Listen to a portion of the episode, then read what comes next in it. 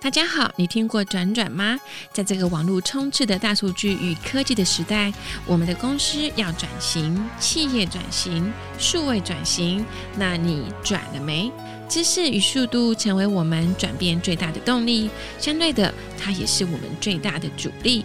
在转转的平台，我们邀请了各行各业的精英，在他们的人生中有着非常非常多的实战经验。这些经验就像一本本厚厚的宝典，叙述着每一个精彩的过往。这些故事都是他们这一生在事业上的保障。我们希望让各位能够在转转的平台上听到不同行业的故事，从这些故事里，我们找到对你最有帮助的经验，作为你转型的基底。可能你听到的是一个非常精彩的一个律师人生生涯，可能你听到的是一个 HR 他在 interview 过数千人后的背后故事，可能你听到的是一个品牌怎么从零到上市的一个行销路径。不管你想听到什么故事，我们都会在转转的频道让你知道。转转的使命只有一个，我们想说故事给你听，因为故事才会有记忆的价值。我们想把我们的人生经历说给你听，我们希望能够在转转的平台，让各行各业的精英他们的经历帮你加持，给予你转型的动力。欢迎大家随时随地有空就来我们的 Podcast 来听听转转说故事。哦对很好玩吧？对，哦，这就是王品西体跟陶板屋很好玩的一个地方所。以反过来，其实千万老师跟我们听众讲了一件很重要的事情，就是其实现在所有东西都已经 ready 了，只是对你怎么去搭配组合，对，它没就错嗯等于创没新。错，而且现在我们的嗯 data 非常够，对你在网络上或者是你亲身体验，你就去试，你就去吃。第一个嘛，像我们上一集老师有说嘛，第一个你要喜欢嘛，对对吧？喜欢吃大家都喜欢，但是执着这件事情很重要。再就像刚刚清华老师又说的，我们最快速的一个方式就是吃完之后把它去做搭配组合。没错，那这种搭配组合呢，找到你的特色，然后用这个特色产生你的创新。没错。哦，我我我们这样讲好了，十几年前网络不那么风行，所以你要看到新的菜色，你必须去考察。那台湾的餐厅有限，所以你必须去日本、去欧美考察，然后这一趟下来，你所花的钱是很足够的。所以我们在网品的时候，必须要去考察。哦，你好幸福哦！！好幸福哦 对可是是自己花钱哦哦，。真的哦，吗？考哎察这当个是 know 然，好了，考察是自己考察是公司出钱，可是对王品有一个规定，当店长一年要吃一百家餐厅，要自己花钱。哦，反过来，我觉得这也是好事。对，因为逼着你去做这件没事情。错，所以我我说我很感谢王品，所以你很懂得吃，因为吃、啊不能说我懂。得吃。应该说，我现在最喜欢吃的东西就是卤肉饭，不，不能这样说，应该啊说你吃太多了。嗯因为我觉得这些东西是你家乡的味道。你可是你去想一想，你再怎么样，你离家，你从高雄到台北，你从台北到高雄，你从台湾到国外，你最想念的不是哪一家餐妈妈厅？煮的饭，妈妈煮的饭，或者你从小吃的卤肉隔饭，壁的，或者霸碗。对，就是你你最常吃的那件那对那个东西。所以我小时候有一家霸碗不用排队的，一颗十块，现在也是卖一颗十块。真的吧？现在要取牌，哦，然后取牌要等大概半个小时能吃能吃到霸丸，它是在菜市场里面的一个霸丸摊，一颗十块。高雄，但是这一点有一个很重要，我觉得吃啊是一个很特别，对，吃有时候在吃你的记忆，没错，吃你的回忆，对，然后吃当时的情景。我觉得食物这件事情跟很多情况不太一样，比如说像我我们自己在我在做广告嘛，所以我们有时候在做一些氛围，那那个氛围就是创造你。曾经的记忆，可是因为吃是一个最容易让你找到曾经的记忆的一个商品，而不是说，比如说我们，比如说一个房子啊，一个书啊，一个情境啊，可都没有像吃这么直接。没错，对，所以吃其实是一个某个角度来讲，它其实在行销上来说，它其实是一个非常好的一个行销工具，因为如何能够让你快速记忆，然后快让你能够快速的抓到你的一个。那叫什么呢？应该是说快速找到一个你的忠诚，没错因为你会，比如说像你清华老师刚刚有讲嘛，比如说你隔壁的卤肉饭，对你不管怎么样，你都想回家去吃那碗卤肉饭。然后你可能在某一家店里面，或者是你开了一间卤肉饭店，你只要把那个那个店名取叫做你隔壁的卤肉饭，对，你就会去想我自己隔壁的那个卤肉饭是不是跟这个是一样的味道。没然错后，假设有一点点接近，因为卤肉饭都差不多啦，说真的对，那可是有一点点接近了，你就开始喜欢它了。对，所以其实你喜欢它，是不是真的是那个卤肉饭好吃，还是你曾经的记忆？刚刚有讲到嘛，视觉创新，味觉保守。嗯，味觉保守其实是人很重要，对食物很重要的一件事情。但是卤肉饭看起来好像很简单，其实它还是蛮深入的。对，哎，我在好吃跟不好差很多。哦，我我对我在那个有一千家的连锁餐厅里面，他要开卖卤肉饭，现在市场上很红的一个品牌的排骨饭。嗯，那个卤肉饭的时候，我就全省吃了一趟卤肉饭，全省哦，我不敢吃卤肉哎、饭。不知道吃了几十家，哎、只吃有名的啦，不然吃不完。嗯，北中南其实就不一样，哦，南部就比较甜一点，中部就适当，然后北部就稍微咸，这就是北部。然后南部的卤肉饭叫什么？南部的卤肉饭就是碎肉的卤肉饭，这个在哦北部叫做南部叫做肉燥饭，北部叫卤肉饭，南部叫肉燥饭。嗯然后南部的控肉饭，哦，就是北北部是一块肉，然后南部南部哎，怎么突然不会讲了？反正控吧，南 北南北的一个讲法，我们用卤肉饭嗯跟肉燥饭这两个就不是同样的东西，但不一样的名称，还有不一样的味道，北中南的味道就不大一样。对，所以当你要开餐厅的时候，你在每个区域要开的时候，一定要记住一件事情：南部会偏甜哦，尤其我们到台南去，常常吃到很甜的食物，对，但北部没有。完全没对，可是会不会 想吃？不会，对不对？这真的是不你会在台北，可是当你到台南的时候，你就会说，我一定要去吃那一个。因为那是就很是道地的东体验西嘛，对对，所以那个就是一个现在人很重视的体验。对，我必须去体验到某样的东西，就算那个老板非常古摸，对非常怎么样，我还是要被他骂一下我才爽。然后对我在网络上再写说，真的因骂为的你经历过，对没错我们最喜欢跟人家说“我经历过没错。所以对体验是现在餐饮很重要的另外一件事情。”，嗯嗯嗯。不过是真的，现在还蛮特别的。我我我自己的感受啦，就说其实以前我们在没有 COVID 的时候，我们都觉得体验这件事是是理所当然的。对就说，比如说你看我们在呃大卖场让大家去吃吃看啊，或者是给你体验券啊，我们都觉得合理性。可是自从 COVID 之后，我们会认为说，啊，我们人跟人距离越来越远了，我很怕你，因为我我担心你会不会传染给我，或者是你有没有隐性，或者你周围有没有传染的。可是你会发现，反过来，我们很希望、很渴望体验。对，其实人跟人的温度才是我们最重要的。所以没错所以青蛙老师刚刚讲到现在，我们会发现有一个 很有一个很重要的点，就是说，其实我们会我们会回到本质了，我们人还是原本的状态，没我错，们的创新都来自于我们人不会改变。对。我们的习惯不改变，我们的个性不会变，我们的所有的状态都不会变，人跟人的相处模式也不会变。所以也就是说，假设如果我在食物上来去做创新的话，简单说就是找过去的经验，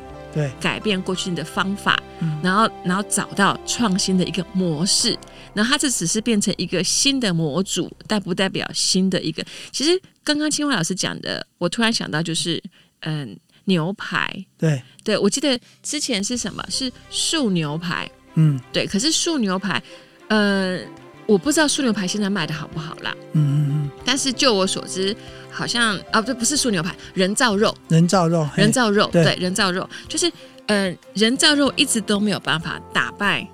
真的肉。对，也就是说，我们的习惯，就算他做的再怎么像，是前几个月啊，西班牙真的是西班牙，他们的研究出来的，他们说吃起来口感几乎是一模一样，但是它就是没有办法像肉一样，消费者接受度这么高。所以，也就是我们还是活在我们的经验值里面。所以简单说，其实对对青蛙老师来讲，其实创新最重要的几件事嘛。第一个就是，如果你想要真的走这一行，把它当做毕生事业，如何能够坚决的走到毕生事业、 啊？我刚突然想到这个问题，对其实啊，现在很多人就走毕生置业啊，做餐饮的人，你看他他因为有网络嘛，所以他可以对拍片，然后他可以去介绍餐厅，他可以去烹调给大家看，所以他就会很有成就感啦、在以前就比较难啦、以前以前就是赚钱啦、对以前要赚钱才有办法成为毕生事业啊。对对，，那我们刚讲到那个人造，人造肉，我对我们讲一下好了。台湾的人造肉其实是全世界最发达的，在以前来讲，对哦，它不能叫人造肉，它叫素素肉。食，对可是因为我们的观念被局限，对，素食就是长那样。嗯，所以以我当初帮王敏开一个叫“蔬果嗯，嗯新”哦米兰餐厅的这个还这个在啊，我记得还倒有掉了啦，真的倒吗掉了。它我看过后来这个就名是字为什么会倒掉，其实有一个概念，它就是西提化就倒掉了，啊，因为素食就是素食哦，然后它不应该要那个西西提化，这个有有机会我再讲。嗯嗯我先来讲蔬果这件事情。当初我在开蔬果的时候很特别，因为这个可能会有一点被人商家业机密吗？啊，不是商业机密，我 不知道讲出来会不会怎样，啊那那那还是我就婉豁出去婉了转，，豁出去了。听王众品好好听，王听众品当初要开素食，素食是因为他被社会上骂他只开荤食，因为王品牛排很有名，对， CP 很有啦、名陶板屋啦，都很有名，然后夏目尼啦，都是然肉后那个巨火锅啦、元烧啦，都很有名。所以他怎么样？因为舆论的关系，要开一间素食。然后刚好我就开了，在王品里面算开过很多品牌的，所以我就被挑中了。理论上是开心，对不对？对啊，但事实上是被贬，因为只要开一家，王炳当初只要开一家素食，给市场上的人知道就好了，说我有开素食。但是当初我就想说，素食，我二月被告知的时候，我好开心哦。然后后来跟我讲说开一家就好，我心里面就想，靠，不是贬我吗？哦，然后我就想说，好吧，既然要要开素食，那四月掉，我八月开出来哦。然后开出来的时候要定位定两个月才有位置，才可以定到位，曾经当时很红，很红，对非常红。但是我只有一个概念，因为我那时候去研究台湾的素食、中国，然后世界各国的素食，就是长那样，就是一个简餐，然后素肉。所以我当初的想法就是，把素食这个概念在我的想法里面改成没有肉的餐厅，嗯，蛮好的，但是对外还是讲素食。对，因为空，因为大家的认知是这样子，但是没有肉的餐厅，我就可以做很多事，对而不是只有吃素的人，吃素的，人来。对，那那时候做素食的时候，我想到我们大众的客人还是吃素的人，所以我必须把素食跟素食两个很明确的写出来。所以在王品当初开蔬果的时候，菜单里面是有素食跟素食的。好，可是素食的人很多，有吃蛋奶素的，有吃全素的，有吃桌边素的，所以我在素食的过程里面，我又特别做了一件事情，因为一般的人如果要吃素食的话，他为什么会吃不习惯？因为没有五辛，什么是五星就是辣椒啦、葱啦、啊蒜啦哦这种对东对西对呀、对因为你的习惯有这种味道了，可是因为没有这种味道，你会觉得少对了少一味什。么？对，然后再加上素食吃了以后，一个小时、两个小时以后就饿了，所以那个对量很大，因为它没有肉嘛，没有纤，比较直那个都是纤维，很快对消化，所以那当初没有肉的餐厅就是用了这个概念，然后另外吃全素的人，我的锅子、我的碗盘是另外的，对，呃就是为了让他们不去碰到五嗯肉星。对，对所以当初开的时候，第一天定位的客人来了一群什么人，你知道吗？吃素的吗？佛教人士吗，啊佛教人士穿着弥纱，然后由客人带进来，好酷啊，好酷哦哈、对，然后，所以素食其实后来因为蔬果的关系，所以台湾的素食开始变化。然后，如果当初因为怎么讲，我们素食就是给你哦很多的一个可能菜杏鲍菇，对，都是菜主，餐就是杏鲍菇，就一堆杏鲍菇。所以我当初的想法结合法式料理，所以我可能有一根半的杏鲍菇，再加上一个牛蒡汉堡，再加上一个焗烤番茄，嗯这样你就会吃起来就很有趣。可是因为都是菜，你会没有饱足感，所以又加了一个松露炖饭。为什么要加松露？松露其实是素还是荤，到现在很难去断定。树吧，它不是香菇类的，它是植物嘛，可是对啊哦又又又觉得它会引起性欲啊，所以真的吗？哎，对对对，可能啊 哈，所以它又可能是一个荤类的，就像五辛是荤类的，哦，我懂你的意思。对，对，所以当初就加了一个提高它的价值感，就是松露炖饭。所以蔬果的创业过程其实还蛮有趣的啦，它它也是一个未来有机会可以分享的但。是我觉得后续我们应该这样说好了，嗯其实蔬果这件事情是未来的趋势，因对，为我们越来越健康，没错，我们越来越长寿，好，然后我们越来越在乎吃的值了。嗯，对，而且重点是我常说嘛，其实现在的状况是我们大家开始养生的情况下，我们开始愿意花一定的金额去照顾自己的身体，所以素食这件事情会变得另外一个市场了。我我们这样讲好了，其实它是一个快速在发展的食物，对，因为肉越来越贵了，然后对肉对于地整球个地球的环境。对还有养殖过程或者人的身体，这些都是产生病变的原因对哦。比如说疫情，对就是因为哦肉肉 哦，对，所以现在发展很多就是植物蛋白对哦，用植物去组合的，或者三 D 列印的肉。对，三 D 哦炼肉也是一个市场。但是对其实在，呃去年的十二月九号，二零二一年的十二月九号哦，就是那个有一个公司宣布了一个三 D 列印跟干细胞培养的一个牛肉对，没有图片，不然可以给大家看那个列印出来的牛肉油花跟真的牛肉很像，很香哦然后煎起来以后口感哦、外观、气味几乎都可以乱蒸，但是我必须讲，它还是不是牛排，对因为牛肉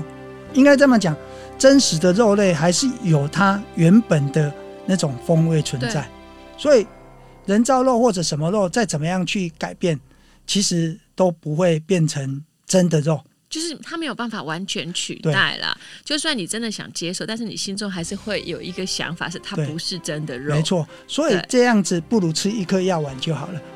是，但食是物要嗯但啊是吃本来就是享受啊。这个这个，我们跳一下，好，跳一下远一点好不好？啊、就是人类未来可能要进行十年的太空旅游，对或者可能要穿越哦光速，然后对去到另外一个哦平行的宇宙。对、哎，好、那这个过程里面，人们能够带多少食物上太空船？嗯，太空船有限嘛？嗯，那个既然太空船有限，那人类怎么怎么生存下去，生存下总去不？能一直注对射。没错。然后，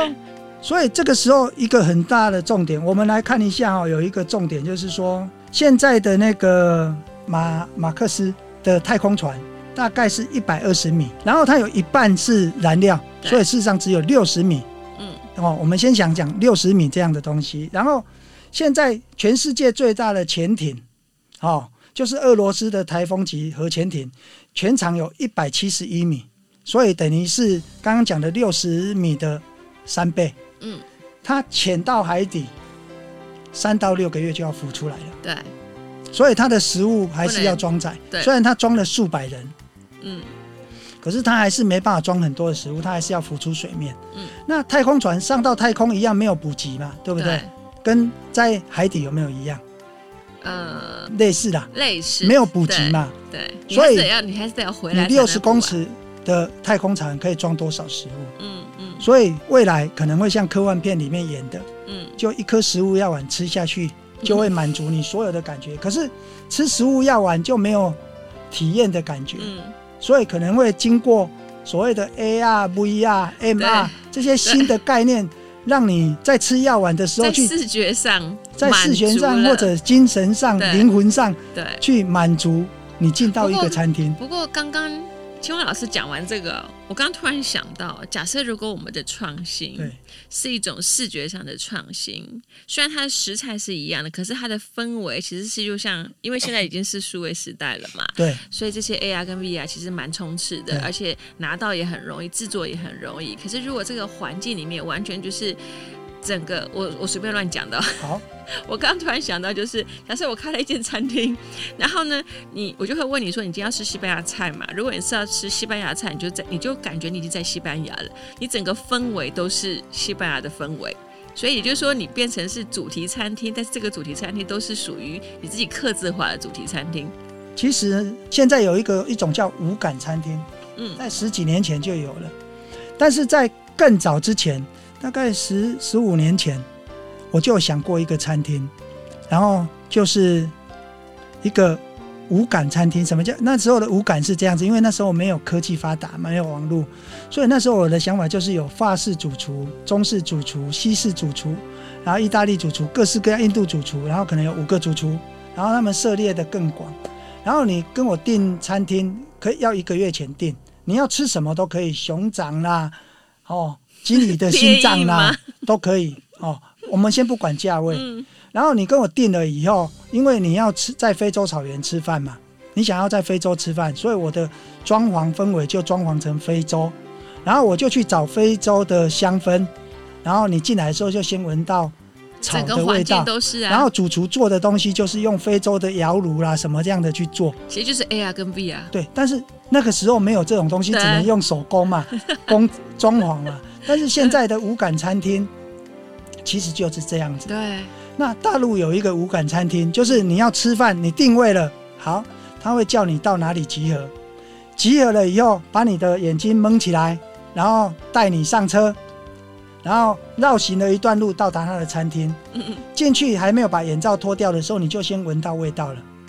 不过味道对味觉是一个蛮特别的，，对，这是真的。然后当你把眼罩打开的时候，哇，你就发觉因为3 D VR，你就进在你那在个空非间了。洲，对，对然后连那个风都来了，风电风就可以制造出来了嘛，所以对然后食物它就可以制造说非洲食物，然后又是米其林星级的主厨在制作的，所以后来其实全世界有这样的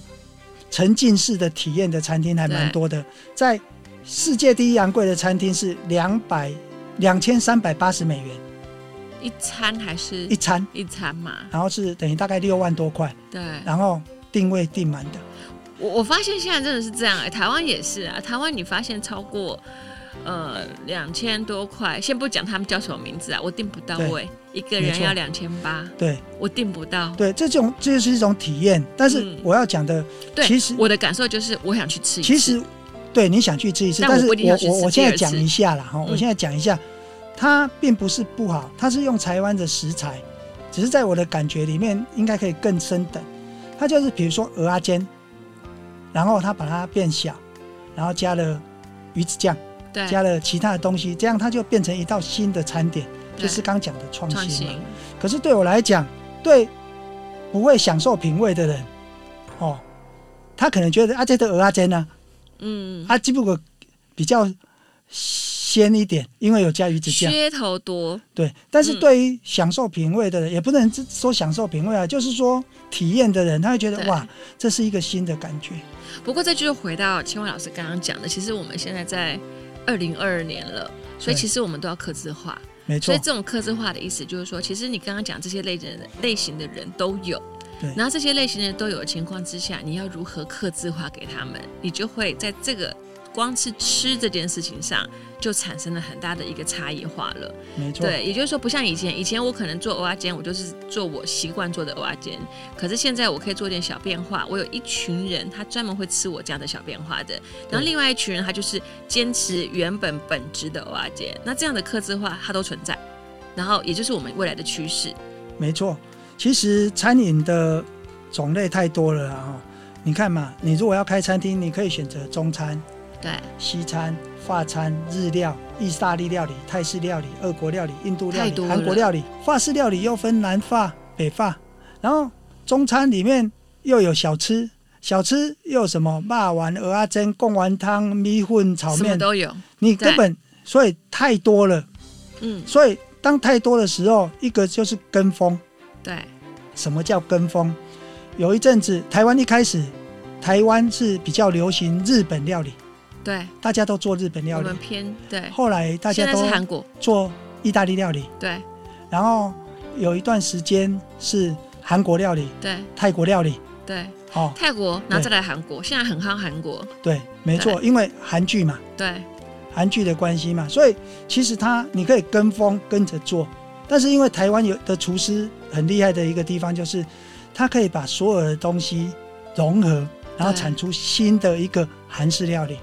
所以这个就是我很佩服台湾厨师的地方。对，我觉得我们对嗯台湾厨师被训练的很厉害。没错，一个就是学徒的方式，另外一个就是我们学校，我们有非常非常多的学校对，然后这些老师也很厉害，对然后再加上其实我们可能台湾小，然后我们接受度高，所以我们因为接受度高，所以我们就做了很多 try 很多，然后 try error 也很多，没错就一直产生很好的商品出来，对，非常非常的棒哦。因为我们这次时间有限，那这次我们特别。听到青蛙老师说的创新呢、因为我们发现，其实我们常讲，我们个人要创新，商品要创新，数位创新，什么都在创新。我们发现食物也在创新。那食物的创新呢，我们发现其实有一个很好的学习方式，就是去结合你吃过的东西，在你原本熟悉的东西去找到不同的点，然后把不同的点相加起来，就是等于创新。所以对没有很困难，但是很困难。对，因为你吃习惯了，你整个看习惯了，你就忘记它的变化了。对事实上，它的变化就像青蛙老师说的，假设如果你吃了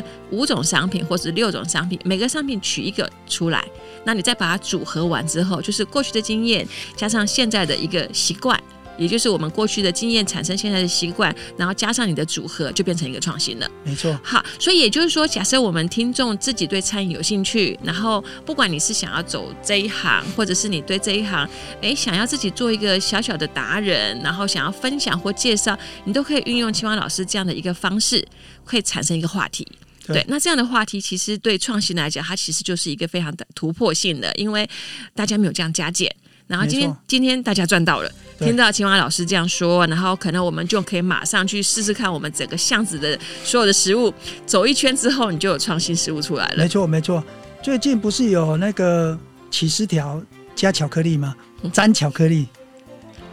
我怎么都不嗯知道、哦，其实现在很多新的产品对就是冰里面加辣椒 啊？。对，我记得我国小六年级的时候，我们就吃那个红茶，然后猜书的人一定要加醋、加辣椒、加胡椒粉，搅一搅 喝，这就是一种创新嘛。好险，我们不是同以前的年代人，以前的人不敢这样吃，但是现在的人会这样吃，对为什么？因为他想要体验。而且我们的味觉打开了，对，没错，对，我们味觉打开了，国际化嘛，对，国际化相对的，其实外来的商品越来越多的情况之下，我们也开始，就算你不喜欢，你也愿意尝试的对。就像刚刚青呃青蛙老师有讲嘛，比如说我们说 cheese 它的发霉的 cheese，对，或者是外国人看到我们的臭豆腐，他还是愿意尝试。没错，所以也就是说，其实如果我们真的想要针对吃这件事情来，想要变成毕生，呃，也不能有这么大压力，就是说哎一开始有兴趣了。然后这个兴趣可以让你做一些事业的转型，或者是，呃，回到我们我们这个转转的本质嘛。假设我在转型，或者是我想要转变我个人，我想要，嗯、不管是转变工作啊，或者转变我的一个看事情的态度的时候呢，我们听完青蛙老师说的，光是创新，我们就已经可以找到转变的一个方式了。没错。好，我们这次非常感谢青蛙老师。那接下来呢，我们后面呢，还是希望青蛙老师可以陆续跟我们分享，因为我发现青蛙老师有好多好多的品牌经验。好的，好，那我们期待下一次可以跟青蛙老师相遇。好，好谢吗谢您，好，谢谢，谢谢，好，谢谢大家。谢谢。